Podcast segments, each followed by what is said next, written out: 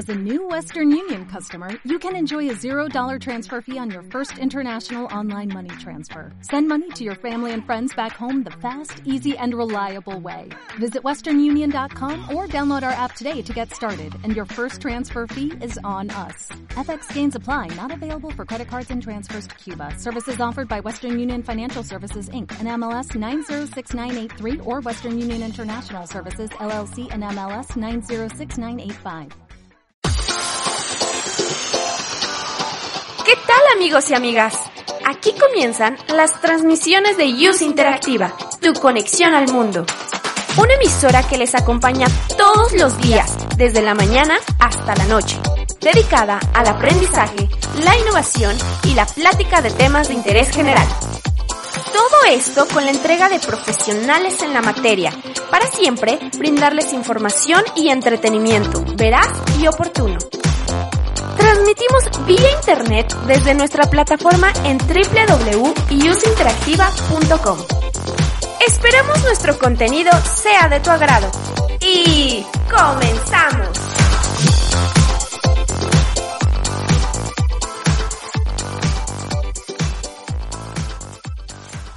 ¿Te perdiste la transmisión en vivo? Síguenos en iBox y Spotify y podrás escuchar todos los programas en formato de podcast. No te lo puedes perder. iOS Interactiva.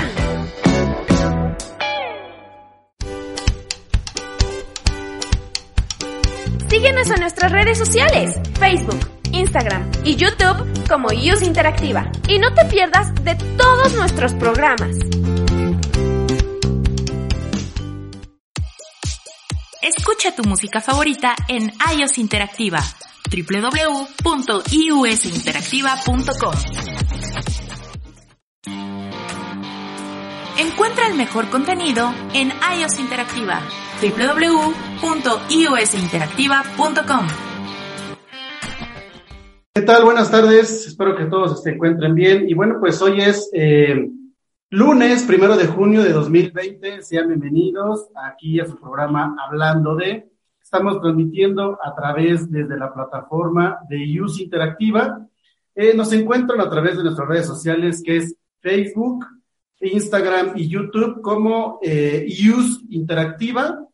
El día de hoy estamos transmitiendo en vivo desde, bueno, pues el Facebook Live para que, bueno, pues puedan ver a todos nuestros invitados que el día de hoy son, son varios y bueno, pues para poder eh, platicar con ellos. Así que si ustedes tienen alguna alguna duda, alguna pregunta o alguna, algún comentario, pues pueden escribirnos a través del, Facebook Live de IUS Interactiva.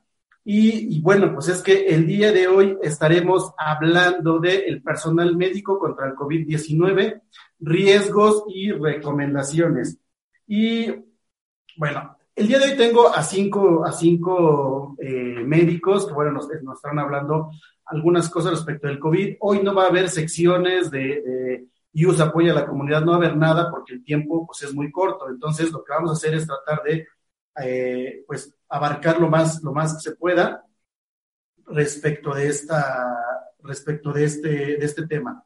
Y bueno, para no darle más vueltas al asunto, quiero empezar eh, pues, platicando con, con bueno, les, voy, a, les voy a mencionar los nombres.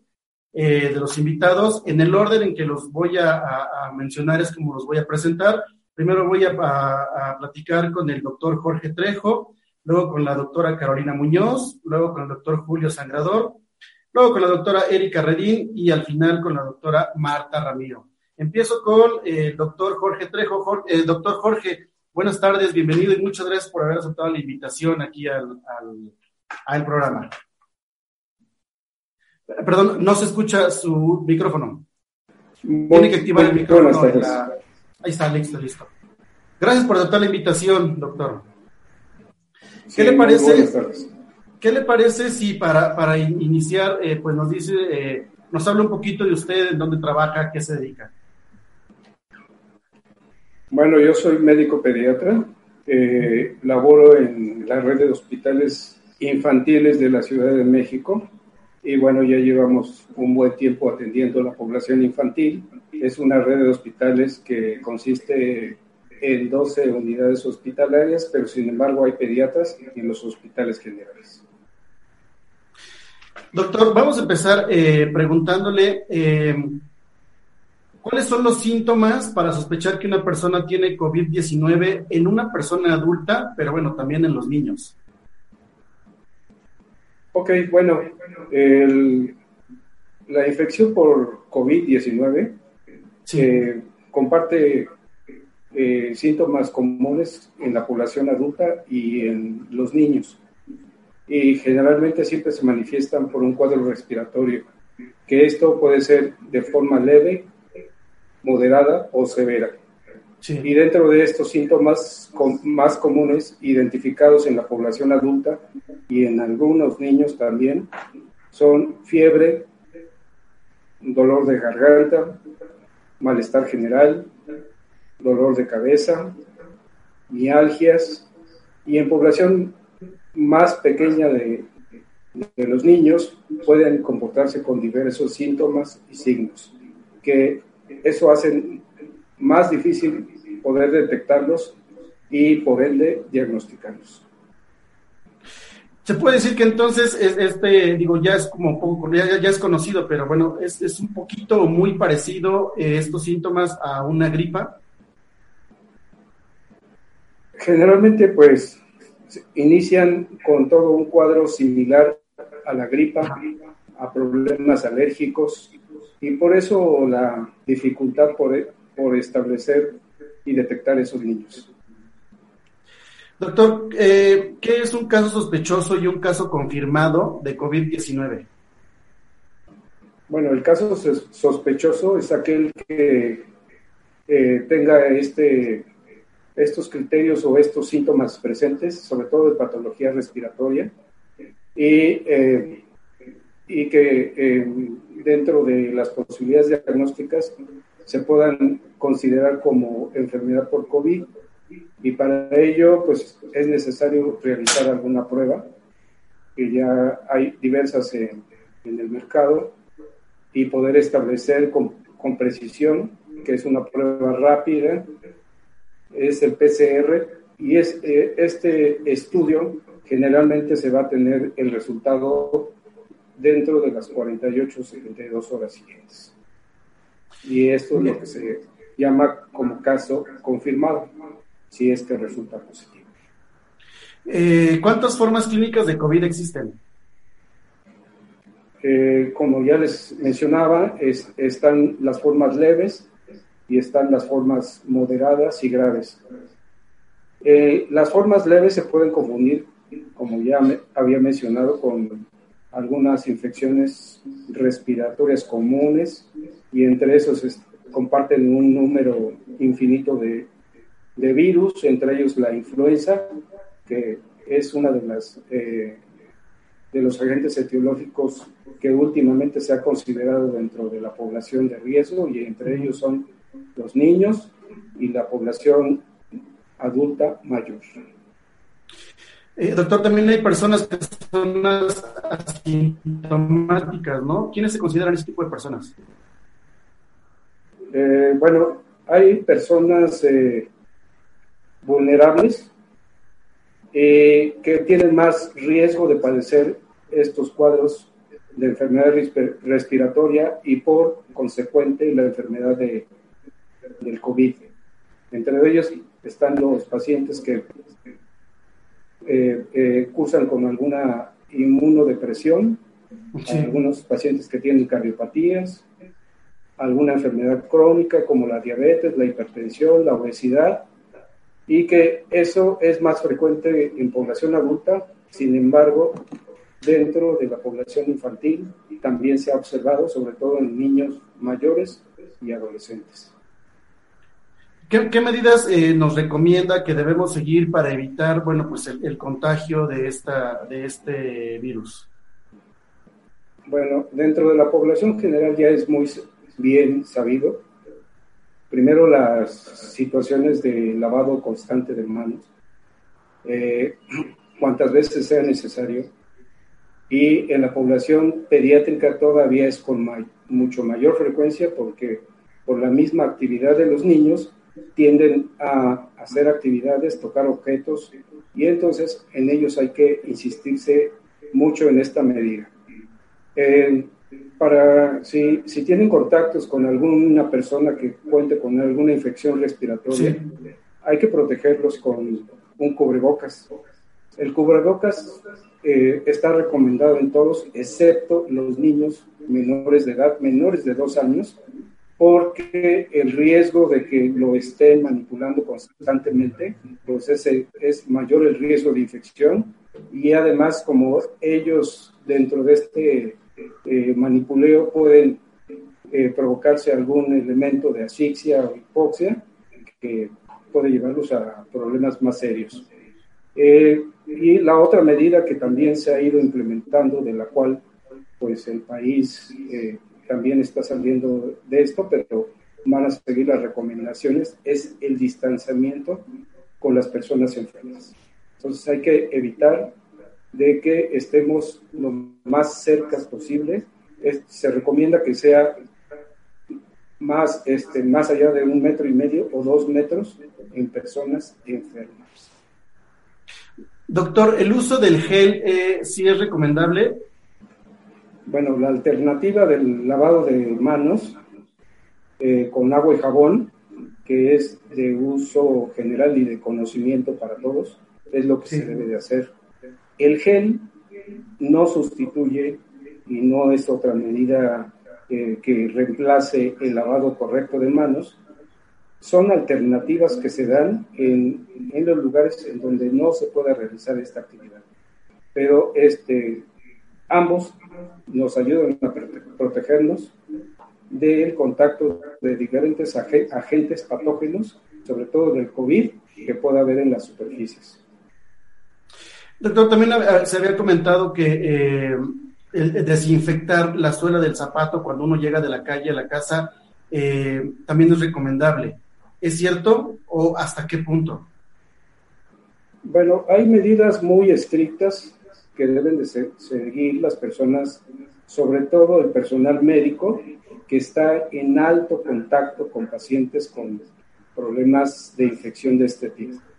Y en ellos, a pesar del uso eh, de protección que tienen, es decir, este, utilizan hasta eh, botas desechables y esas dentro de su área de trabajo pues hay que, hay que eliminarlas en recipientes ya bien diseñados para eso. Lo recomendable es que cuando las personas salgan de, este, eh, de estos lugares o centros de trabajo, normalmente pues eh, se tienen, tienen que utilizar la ropa o vestimenta común y por ello pues la situación de desinfectar los zapatos pues no es una práctica muy común ni adecuada siguiendo estas recomendaciones. Doctor, eh, me, voy a, brincar un poquito de la población en general para irme a, la población médica. Hay gente que, bueno, pues está dentro de los hospitales trabajando, puede ser administrativo o personal médico. Eh, exactamente a qué es lo que se está enfrentando toda, toda, esta, toda esta población que va y viene todos los días, eh, con qué herramientas cuentan ustedes, qué es lo que usted le diría a, pues, a la gente que está pues, de cara a cara luchando contra el COVID. Bueno, eh, creo que ha habido mucha información al respecto de el problema o la pandemia que estamos enfrentando hoy en día y que por supuesto que el personal eh, médico, sobre todo los que trabajan en unidades hospitalarias, tienen una mayor exposición a todos estos problemas. Y entender de que no porque estén expuestos con mayor frecuencia, sean que van a tener mayor cantidad de propagar o transmitir el virus. Todas las medidas que se hacen con el equipo que eh, se tiene y el uso adecuado disminuye en forma importante los riesgos de contagiarse y por lo tanto ser un transmisor de la misma enfermedad. Entonces, pues el riesgo de infectar a la población pues es mínima. Y ese es el miedo o la inseguridad que tiene la población en general al eh, estar de frente con personal de salud, llámese médicos, llámese enfermeras, y por ello las reacciones que pueden tener desde que incluyen eh, violencia, agresiones, lesiones, eh, toda una serie de situaciones que pueden vulnerar en su seguridad física y emocional al personal de salud, pues no debe de existir. Correcto. Gracias, doctor Jorge. Deme unos minutos, ahorita regreso con usted. Déjeme presentar a, la doctora Carolina. Eh, doctora Carolina, eh, buenas, buenas tardes. Muchas gracias por estar aquí con nosotros platicando sobre este tema que es pues, muy, muy fuerte. Continúa con nuestra programación aquí en Use Interactiva, tu conexión al mundo. La vida hay que disfrutarla. Así que olvídate del estrés y planemos juntos tus días de descanso. Escúchanos todos los miércoles a las 5 de la tarde y no te pierdas nuestras sugerencias para irte de pata de perro. Escucha Use Interactiva.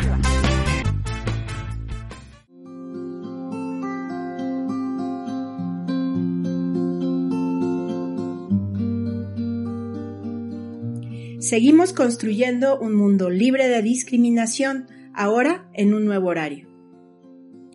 Acompáñanos todos los miércoles de 10 a 12 del día en ¿Y tú también discriminas? Por Radio IUS Interactiva, tu conexión al mundo.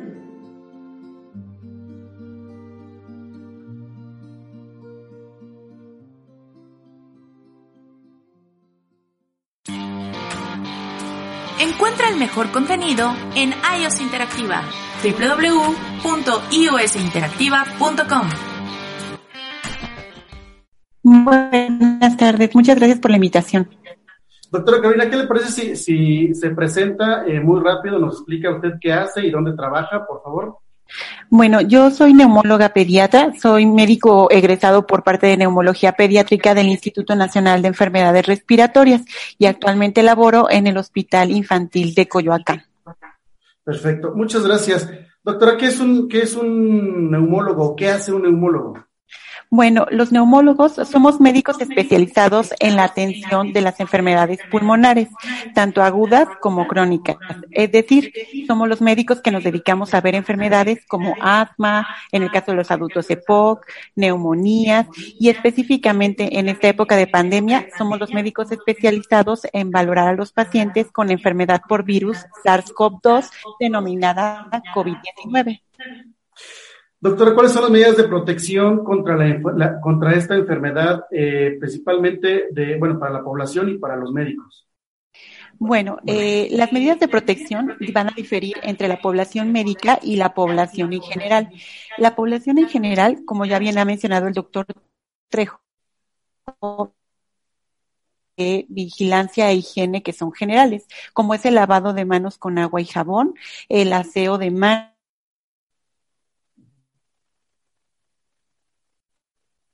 Híjole, se me corta la transmisión, no sé si soy yo o es... Se corta, ¿verdad? Ok. Doctora, eh, parece que se me cortó la transmisión con usted. Si quiere, regresamos eh, en, un, en, un, minuto. Déjeme contar. Ah, ya, ya regresó la, transmisión. A ver, perdón, se, se interrumpió. Nos decía que el lavado de manos, el cubrebocas, Híjole, no, tenemos fallas técnicas con la doctora Carolina. Bueno, eh, regresamos con usted en, unos minutos.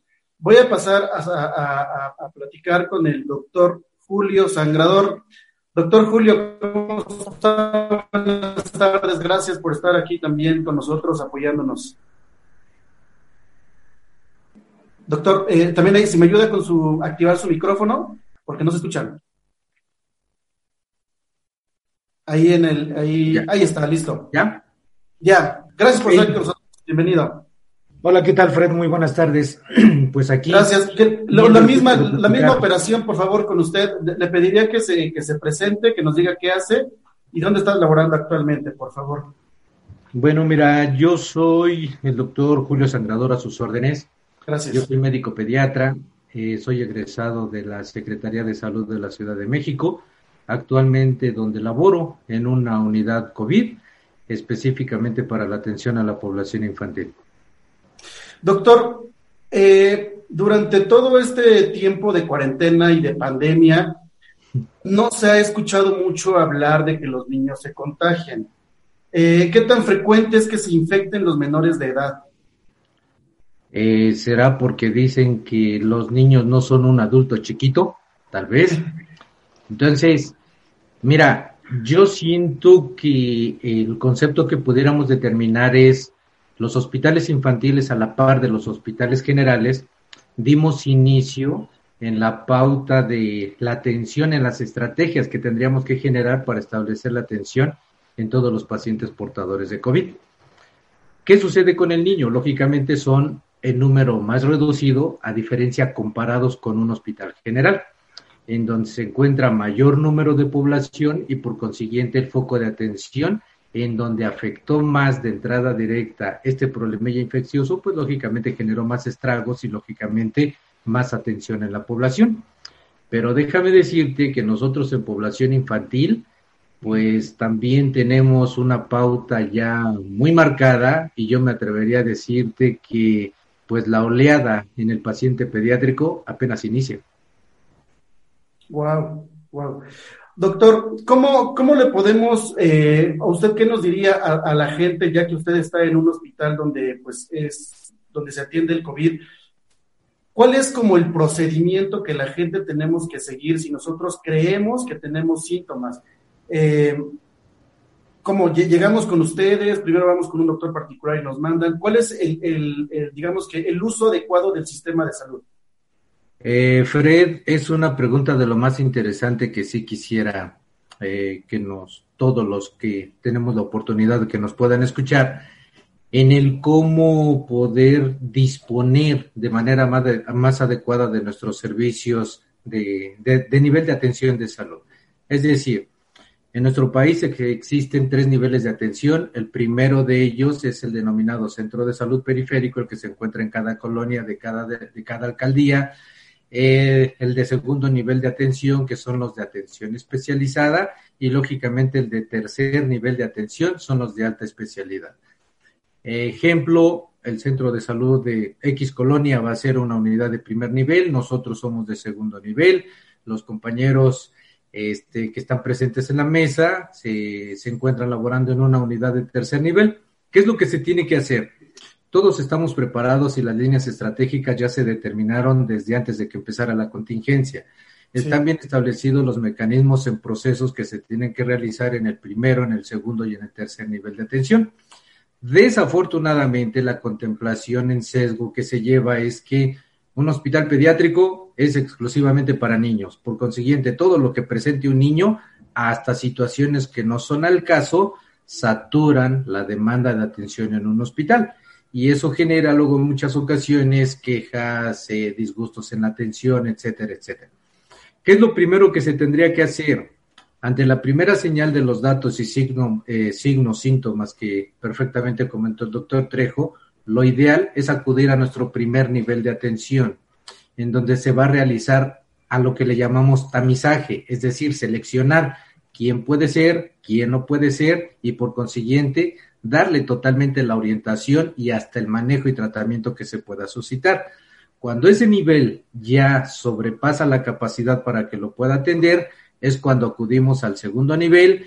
Nuestro nivel, cuando se sobrepasa la capacidad para atención, hacemos uso del tercer nivel y así sucesivamente. Esa es la mejor forma de poder llevar a cabo la mejor utilización de los recursos de atención. Cuando no lo ocupamos de esta manera, como usted dice, pues luego, brincamos al tercer nivel y entonces es cuando la sociedad empieza a hablar, a criticar y a insultar, en fin, a, todo el personal médico.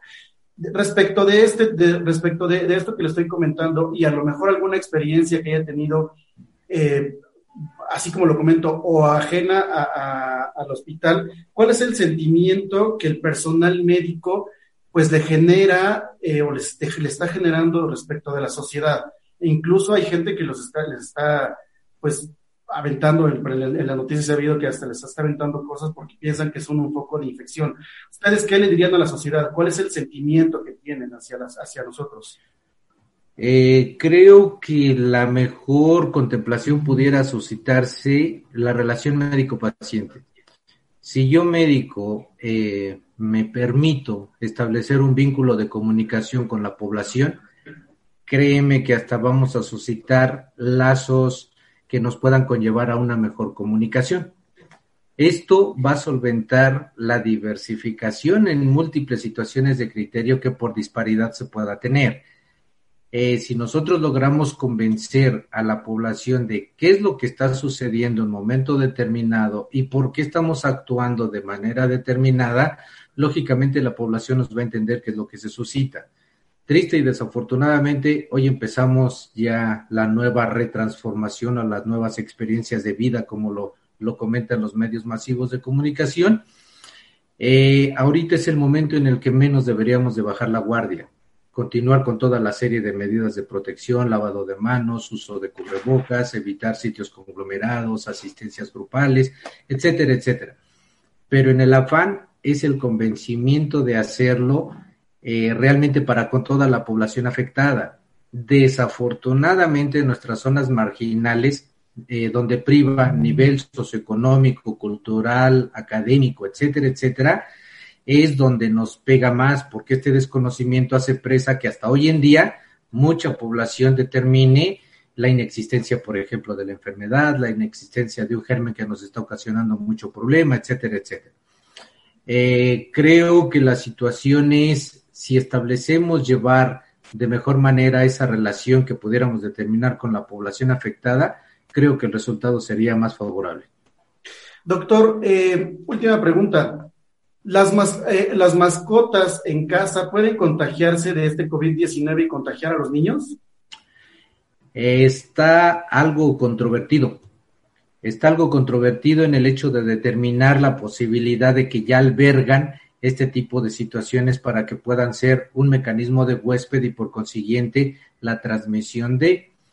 Hay que recordar que diversos tipos de parásitos que se suscitan en el ámbito animal por los animalitos domésticos que tenemos en casa, pueden coadyuvar a la presencia o persistencia de este tipo de problemillas.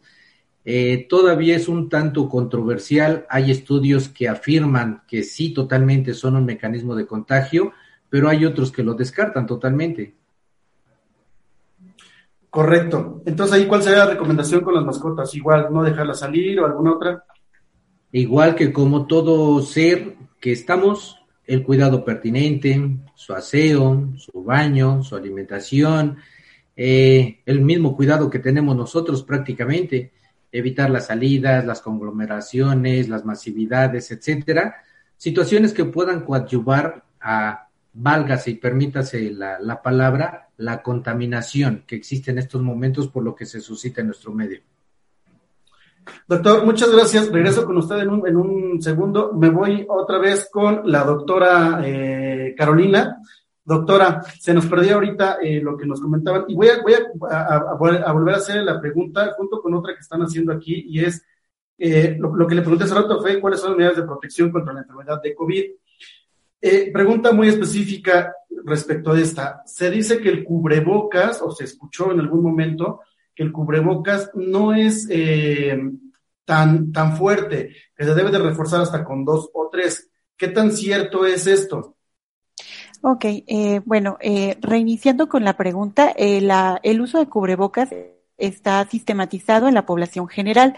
Existen en general dos tipos de mascarillas, la mascarilla quirúrgica o protectora, que es la desechable, y pues esta es la misma, que es la que se está utilizando actualmente de tela. Este tipo de mascarilla eh, debe de ser tricapa, es decir, tres capas, y protege sobre todo a las personas de contagiar a otras personas, pero en realidad el estar en un mismo ambiente, dos personas con el uso de una mascarilla quirúrgica solamente disminuye el riesgo de enfermedad hasta un 60-70%. Existe otro tipo de mascarillas que son de alta eficiencia, llamadas o comúnmente vendidas como N95 o NK95. Estas mascarillas son las que realmente protegen de dar la enfermedad y de contagiarse, es decir, protegen de inhalar partículas y de exhalar partículas. Por lo tanto, de una manera sencilla podemos decir que todo paciente que tenga la enfermedad de COVID deberá utilizar una mascarilla quirúrgica tricapa. Y toda persona sana que conviva o salga fuera de domicilio, idealmente debería de utilizar una mascarilla N95 que protege hasta en un 95% de adquirir la enfermedad. Sin embargo, por los costos y el uso de este tipo de mascarillas, se recomienda en población general el uso de las mascarillas tricapa o el uso de las mascarillas de tela con tres capas, que esta proporciona una eh, protección hasta un, un 60 o 70%. Otro uso importante que se ha visto es la protección de mucosas a través del uso de gogles o caretas o máscaras faciales protectoras. Estas también están indicadas y son ideales en la edad pediátrica, sobre todo en los pacientes eh, pues mayores de dos años de edad, ya que como bien comentó el doctor Trejo, el uso de la mascarilla eh, nasal o el cubrebocas está completamente contraindicado en los pacientes lactantes menores de dos años de edad. Doctora, eh, ¿cuál sería el uso correcto del cubrebocas y además cuánto tiempo de vida tiene el cubrebocas? Continúa con nuestra programación aquí en Use Interactiva, tu conexión al mundo.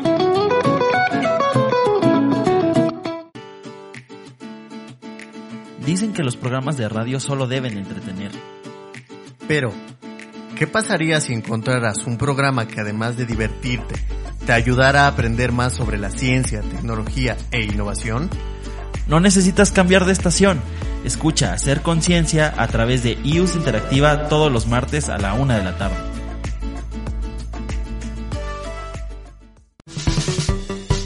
IUS Interactiva, tu conexión al mundo. ¿Quieres hablar de deportes? Nosotros también. Por eso pagamos para ver quién nos escucha. Después de 10 años sin hacer deporte y más de 15 sin hacer radio. Te esperamos este y todos los viernes de Calambre de 3 a 4 de la tarde por la señal de Use Interactiva. Síguenos en redes sociales en arroba calambremx. Y recuerda, puedes encontrarnos en Facebook, Twitter e Instagram como iOS Interactiva. Ok, el uso correcto, eh, ¿me escuchan ahí? El uso correcto del cubrebocas debe de ser, debe de cubrir tanto la parte de la nariz como la parte de la boca. No debe de cubrir solamente la parte de la boca o solamente la parte de la nariz todo el tiempo que se utilice debe de estar cubriendo estas dos partes faciales y además nunca deberá de retirarse utilizando las manos directamente tocando la parte anterior del cubrebocas, sino que debe retirarse y colocarse utilizando eh, pues los ganchos o los elásticos que se encuentran en las partes laterales para poder colocarlo a través de las orejas o bien atrás de la cabeza. Además de esto, eh, pues debemos de recordar que este cubrebocas debe de permanecer todo el tiempo cubriendo boca y nariz. El uso aproximado o el tiempo medio de vida de un cubreboca tricapa es de aproximadamente 10 a 12 horas de uso. Es decir, un cubreboca tricapa seco, sin mojarse, puede durar hasta 24 horas. Y en el caso de los cubrebocas de tela, estos deberán de lavarse cada 24 horas, es decir, cada, eh, después de cada uso diario, para proveerle una mayor higiene. Y el lavado es con agua y jabón, sin necesidad de agregarle cloro o si se desea agregar cloro, la dilución debe de ser al 3%, es decir, tres partes de hipoclorito de sodio y 97 partes de agua para formar una solución de un litro. Doctora, ¿qué es lo que una persona no debería hacer con el cubrebocas que digas, puta, da igual que lo traigas o no? Ok, lo que no debemos de hacer con el cubrebocas es lo siguiente. Uno, colocárnoslo en la parte de abajo para hablar. No, cuando nosotros utilicemos cubrebocas, debemos de hablar con el uso de cubrebocas correcto, cubriendo boca y nariz. Dos, ponerlo por debajo de la nariz, tratando de liberar las fosas nasales para respirar. Este también es un, uso incorrecto. Y lo tercero que no se debe de hacer nunca es retirárselo como se le, decía de la parte de enfrente o mantenerlo en uso si ya está visiblemente mojado, ya sea con saliva o secreciones del paciente o bien externas que se haya mojado con ya lluvia, ya que esta protección tricapa pues prácticamente queda anulada cuando se humedecen este tipo de eh, dispositivos. Entonces quiere decir que, por ejemplo, si yo voy al centro comercial, traigo mi cubrebocas, saliendo lo bajo y luego vuelvo a entrar a algún otro negocio, lo vuelvo a subir, eso prácticamente es incorrecto, eso no lo debo hacer. Exactamente, ese es incorrecto, esto no se debe de hacer, el cubrebocas debe de cubrir todo el tiempo boca y nariz. Hay que colocárnoslo antes de salir de la casa y retirárnoslo antes de entrar a la casa o entrando a la casa. También se recomienda que en los automóviles sea eh, o se lleve a cabo el uso correcto del cubrebocas, ya que pues estamos conviviendo con otras personas y en general son lugares cerrados. Recordemos que el tiempo de vida aproximada del virus en superficies como metales, plásticos o vidrios se calcula de 72 horas a 5 días y en otros tipos de superficies como madera eh, se calcula de madera o papel se calcula hasta máximo de tres días. Por lo tanto, si nosotros en el carro vamos hablando y este cae ya sea en el, en, por ejemplo, en el volante, en la palanca, el virus sobrevivirá en esa superficie al menos tres días.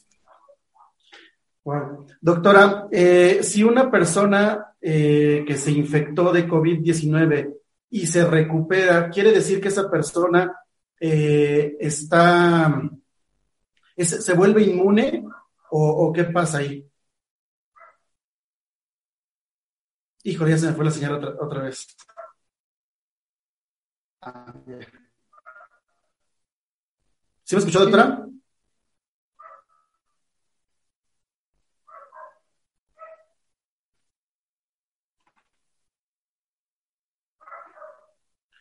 No, se me fue la señal otra vez.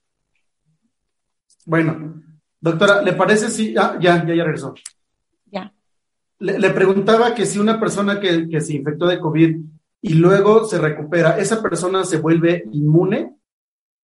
Mm, en realidad, la inmunidad o la presencia de generar inmunidad frente al virus aún está en proceso de eh, investigación. Se dice en general que los coronavirus, es decir, el que no provoca la enfermedad de COVID-19, crean una memoria inmunológica que va de cuatro meses hasta seis meses y después de esto prácticamente la inmunidad desaparece. Los artículos que se han salido recientemente mencionan que la inmunidad del virus SARS-CoV-2 prácticamente se comporta igual a los otros virus. Es decir, bueno, se comenta que dura de cuatro a seis meses. Por lo tanto, se está investigando la posibilidad de una reinfección de una cepa que tenga, eh, eh, pues, el mismo virus, pero con diferente linaje. Sí existe inmunidad, pero el tiempo en el que permanece inmune esta persona aún está en estudio. Correcto. Aquí hay una pregunta, no sé si, tenga que ver parte de lo que nos dice es, cuando se recuperan los enfermos, ¿cuántos días deben pasar para volver a convivir con la familia y si deben sanitizar su casa? Ok, esa es una pregunta muy frecuente y es, es una pregunta muy interesante. En realidad, eh, una vez que hemos sido dados de alta después de tener la enfermedad de COVID-19, se recomienda que nos hagamos un hisopado nasal. Si este hisopado nasal es negativo, deberemos, bueno, podemos eh, ya volver a convivir con las medidas generales de distanciamiento social eh, interpuestas en nuestro país. Si ya está negativo. Si el hisopado nasal continúa positivo, se recomienda aislamiento en domicilio con uso de cubreboca tricapa para nosotros y para la persona que esté a nuestro cuidado por al menos 14 días con una nueva eh, toma de hisopado nasal hasta negativizar. Eso es lo ideal. Doctora, si usted tuviera que darle alguna recomendación al personal médico que está atendiendo a estas personas, ¿cuál sería su mejor recomendación para estos médicos? La recomendación en general es el uso correcto de los dispositivos de equipo de protección personal, que consta básicamente del manejo de gorro quirúrgico, los gogles y o careta, la colocación de una mascarilla, de preferencia N95 para el personal médico, un quirúrgico desechable y una bata desechable e impermeable, así como el uso de guantes para atender al personal, perdón, a los pacientes eh, con enfermedades respiratorias o sospecha y o diagnóstico de COVID-19, ya que esto pues protege al personal médico. ¿Por qué somos tan específicos en el uso de equipo de protección personal en el personal médico o en las personas que atendemos a pacientes? Pues porque somos los que estamos más expuestos. El contacto es directo y en ocasiones pues eh, hacemos algunos eh, procedimientos que generan aerolización, como es por ejemplo la intubación, revisión de cavidad oral, que pueden eh, aumentar el riesgo de contraer la enfermedad y pues desarrollar la enfermedad de COVID-19. Doctora, eh, muchas gracias. Denme oportunidad de platicar con, con, la doctora Erika Redín y ahorita regreso con ustedes al, al final para, darles, para que den sus últimas recomendaciones. Doctora Erika, muchas gracias por también estar aquí con, con nosotros en este programa. Este, le pediré de favor que se presente, que nos diga eh, dónde labora, qué hace y que primero eh, pues active su micrófono, por favor. Listo. No, no es cierto, no, no, todavía no, todavía no escucha.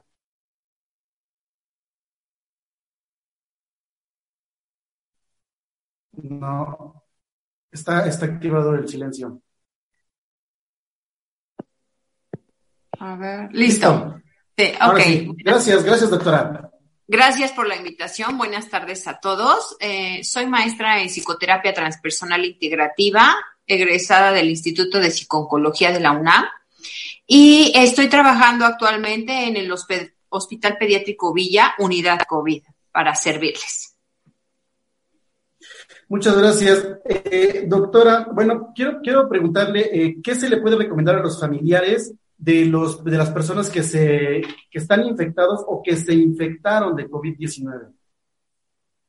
Bueno, algo muy recomendable es primero que estos familiares, ya sea de pacientes que están contagiados o de sospechosos al contagio, primero busquen una comunicación asertiva con el personal adecuado. Es decir, tenemos mucha mala información, mucho fake news, ¿no? Y ya traemos alguna, un referente eh, que nos altera, que nos genera estrés, que nos genera ansiedad, eh, y pocas veces recurrimos a la persona indicada. Algo muy recomendable también es no crear expectativas futuras eh, oímos COVID y todos imaginamos inmediatamente mascarillas, falta de oxígeno, muerte. Ajá. Inmediatamente, es inminente por tanta información que, que tenemos a nuestro alrededor. Y esto altera nuestro sistema emocional fuertemente, eh, creando unos espacios grandes de ansiedad y que esta ansiedad se ve reflejada mucho tanto en el paciente, tanto en la atención médica como en la misma, el mismo familiar.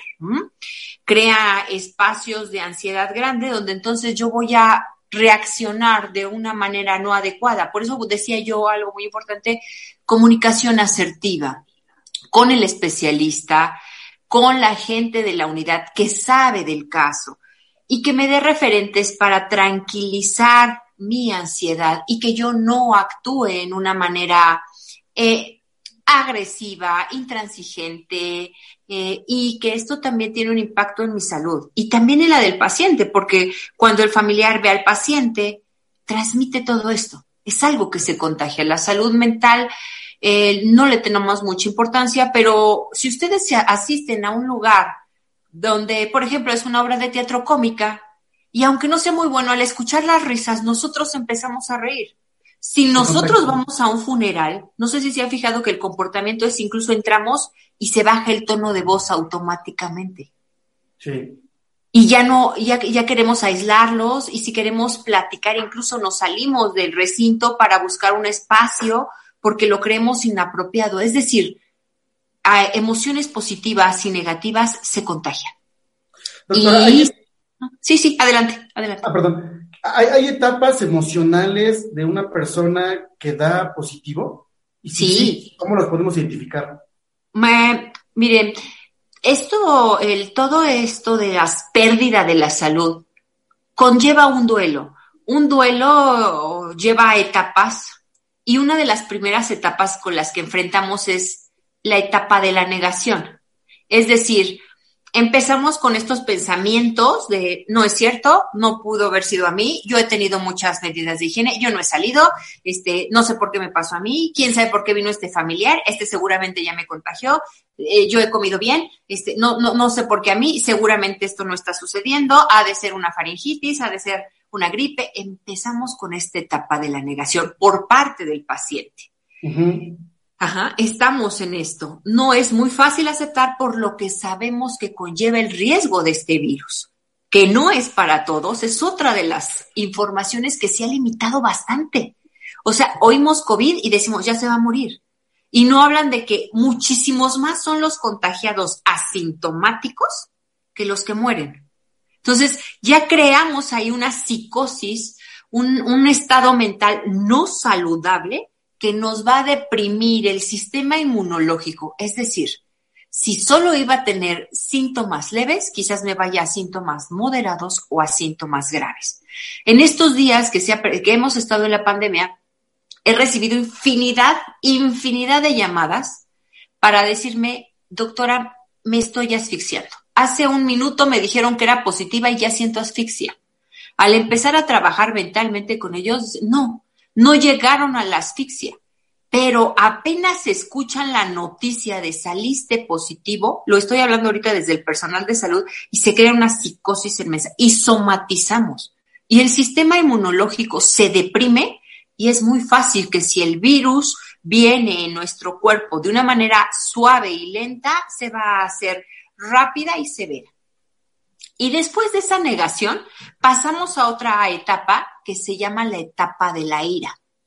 Entramos con mucho coraje, demasiado, yo no me quiero morir, no me toca a mí, ¿por qué no se enfermó el mendigo delincuente de allá afuera, el ratero, el secuestrador, ¿por qué a mí que soy tan empiezo a rechazar ayuda, no quiero ir al médico por este miedo, eh, contesto feo a mis familiares en esta tensión, no quiero, no quiero, no quiero, porque ya estoy enojado con la vida, con esta situación que me pone en riesgo y que pone en peligro mi vida.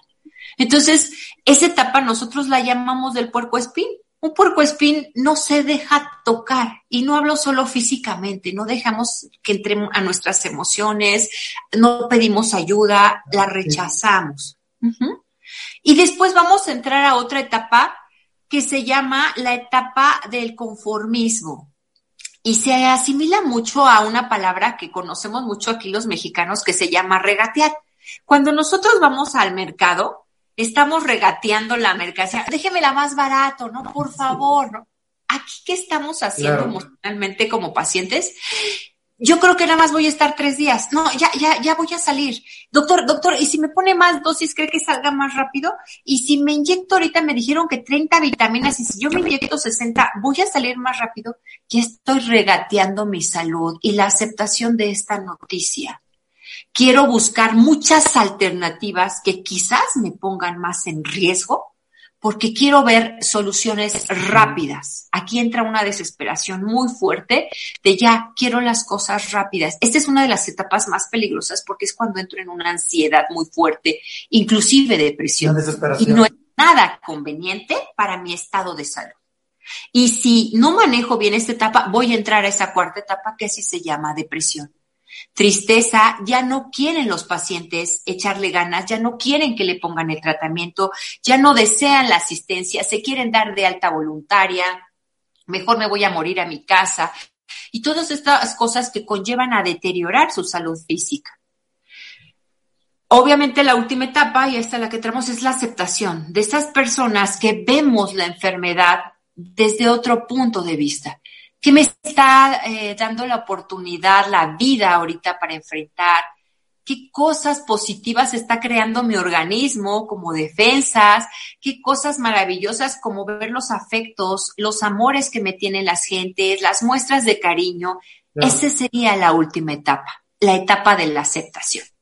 Doctora, me quedan dos preguntas para usted. Le, voy a pedir que me la conteste lo más rápido que pueda, si no va a dar tiempo con la doctora Marta. claro. ¿Cómo debe de manejar y actuar los familiares del personal, puede ser eh, de salud o, administrativo, eh, médico, que bueno, de los que están dentro del hospital? ¿Cómo, ¿Cómo, actúan los familiares? ¿Cómo deben actuar? Y la gente con la que conviven. Ok, todos los servidores públicos, la primera regla que debemos de utilizar es la empatía ponernos en el zapato del otro para tratar con dignidad y en la mayor calidad y calidez al paciente para reducir sus niveles de estrés y que el proceso, o a los familiares del paciente, y que el proceso sea más llevadero y más dócil Incluso podemos tener un impacto emocional muy fuerte que permita que el paciente salga rápido, porque están viendo nuestra calidez, nuestra calidad y nuestra empatía hacia su trato, un trato digno. Esto sería la respuesta inmediata, ponernos en los zapatos.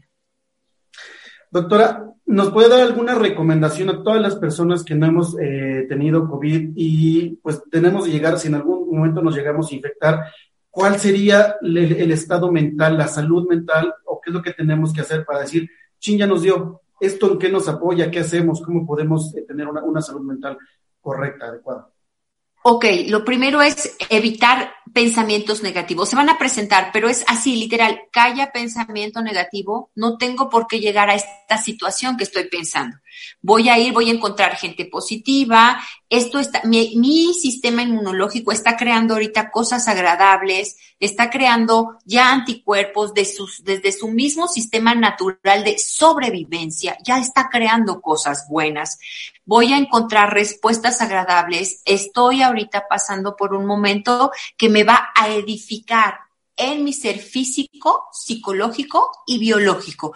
Si empiezo con miedos, me voy a derrumbar. Si empiezo con angustias, me voy a derrumbar y va a ser más fácil que el virus me ataque de una manera más agresiva, pudiendo ser casi de una manera leve con síntomas muy sencillos de tratar desde casa. Doctora, muchísimas gracias. Hay muchísimos temas, la gente está empezando a preguntar muchas cosas, no me va a dar tiempo de responderlos a todos. Déjenme hablar con la doctora Marta y ahorita lo más rápido que podamos responder las preguntas lo hacemos. Doctora Marta, muchas gracias por aceptar la invitación. Bienvenida. Gracias, gracias por la invitación. Lo mismo que todos, le pediría que, que, nos ayude, que se presente, que nos diga quién es, qué hace y dónde trabaja actualmente, por favor.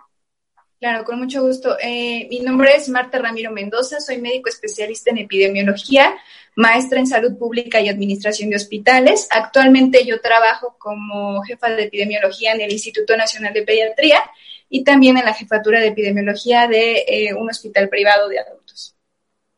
Doctora, ¿cuál es el comportamiento de la enfermedad una vez que es adquirido por una persona? Bueno, en realidad, como ya lo comentaron todos los ponentes anteriores, eh, nosotros, pues como todas las enfermedades, la adquirimos y pasamos algunos días sin presentar ningún síntoma, ninguna señal de que nosotros tengamos la enfermedad. ¿Cuántos días? Es muy variable, depende del sistema inmunológico de cada persona, ¿no? Y después entramos a una etapa en la que ya los primeros síntomas, los primeros malestares empiezan a hacerse presentes.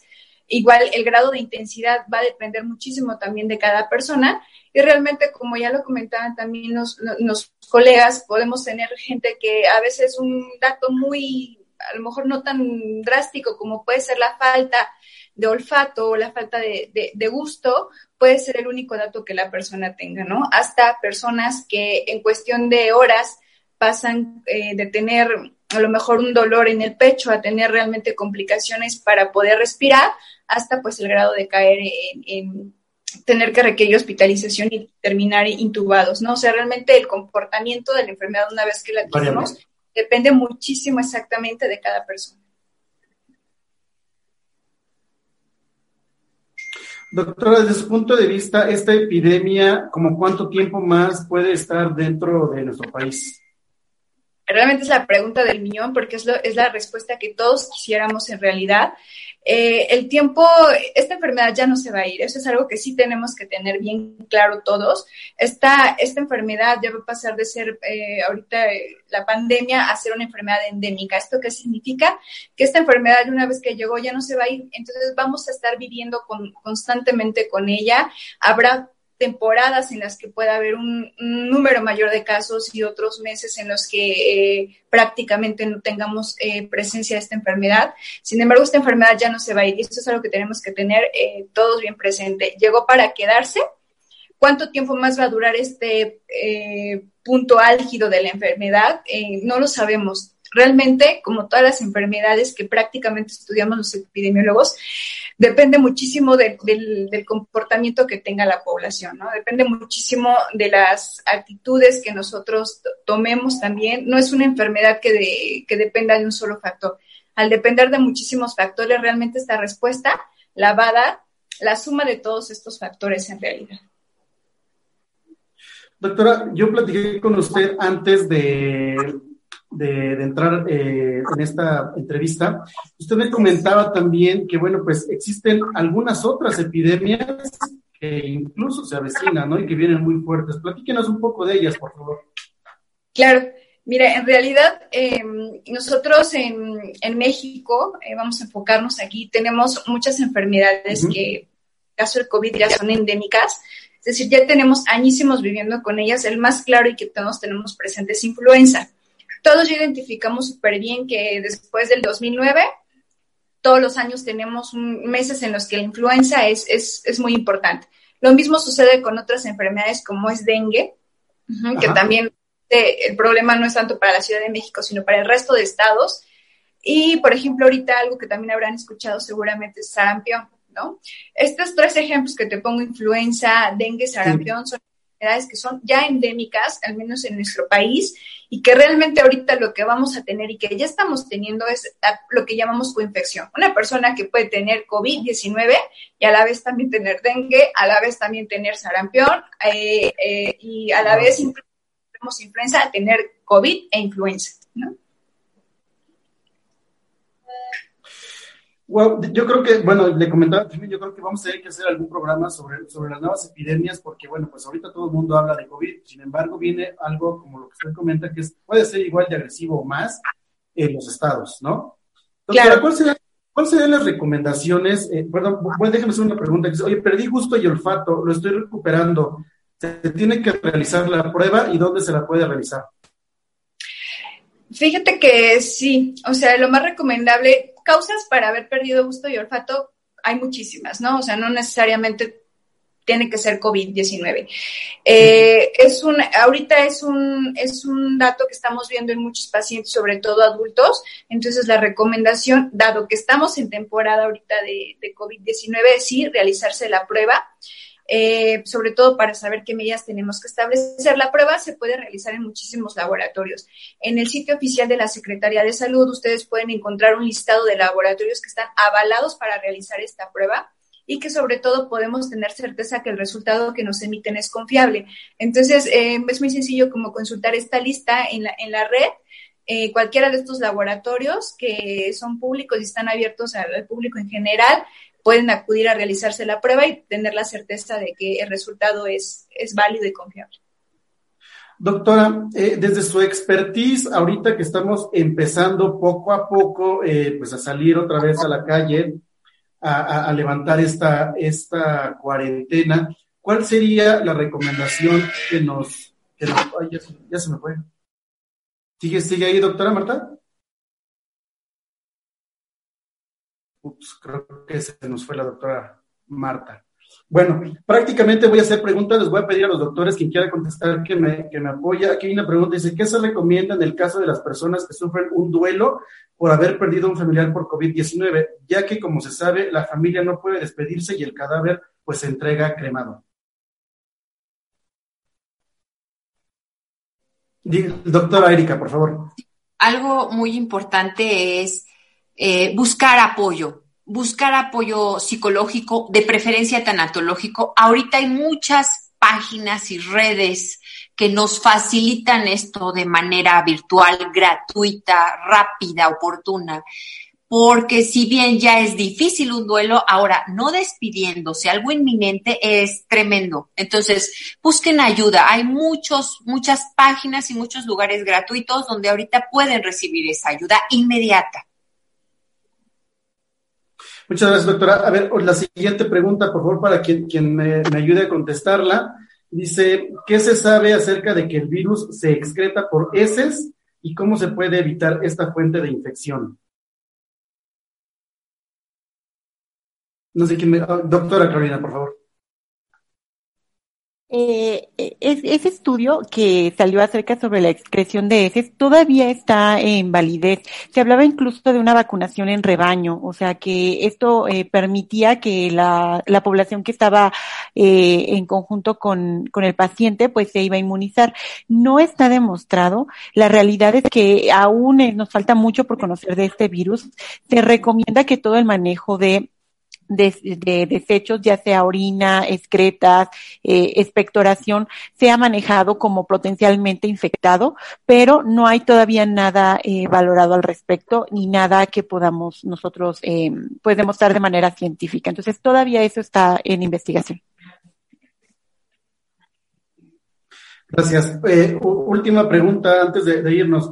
Eh, se dice eh, por ahí que si tomas una, una aspirina en pastilla diario como prevención, disminuye los efectos del COVID. Si te, bueno, cuando le llega a dar a una persona, ¿cierto o falso? ¿Quién me ayuda?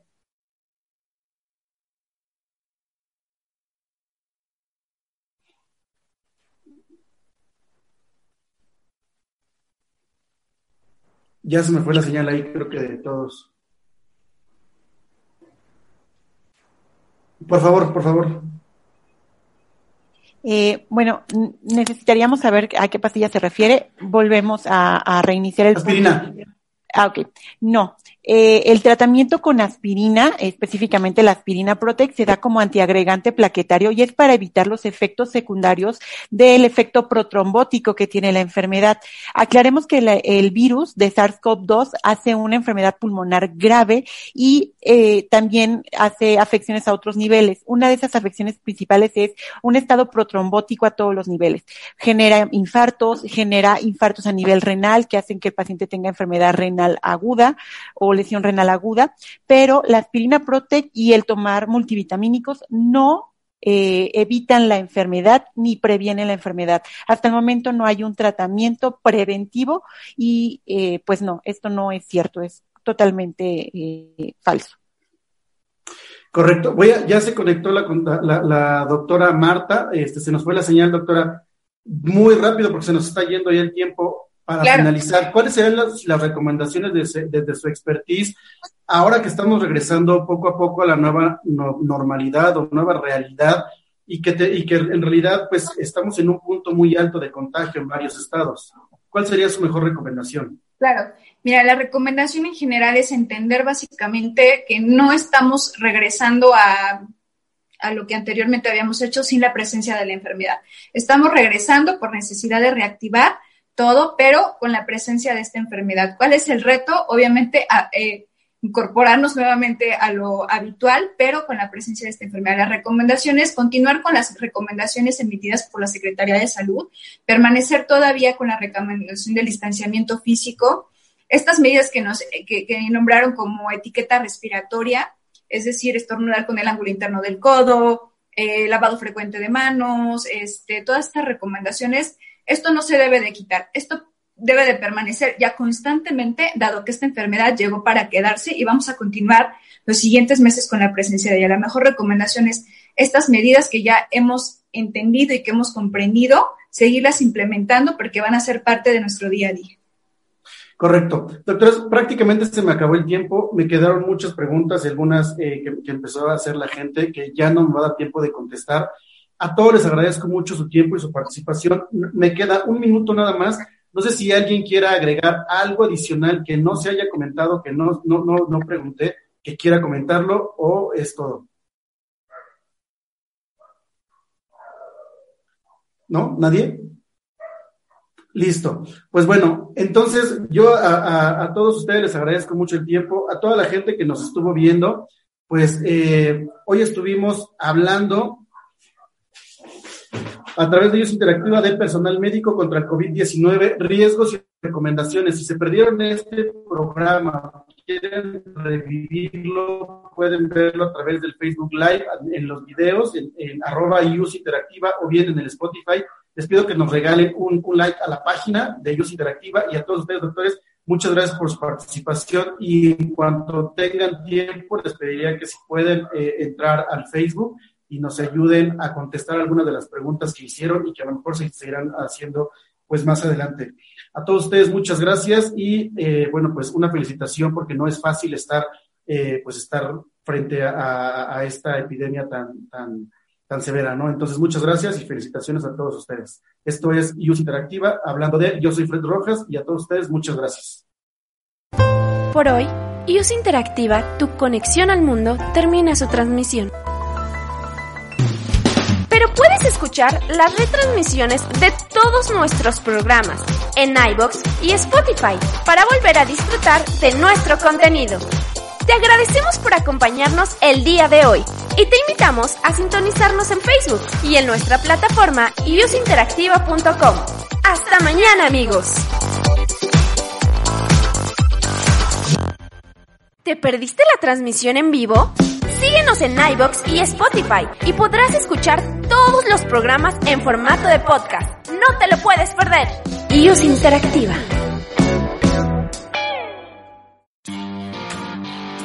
Encuentra el mejor contenido en iOS Interactiva. www.iosinteractiva.com Y recuerda, puedes encontrarnos en Facebook, Twitter e Instagram como iOS Interactiva. Escucha tu música favorita en iOS Interactiva www.iusinteractiva.com iOS Interactiva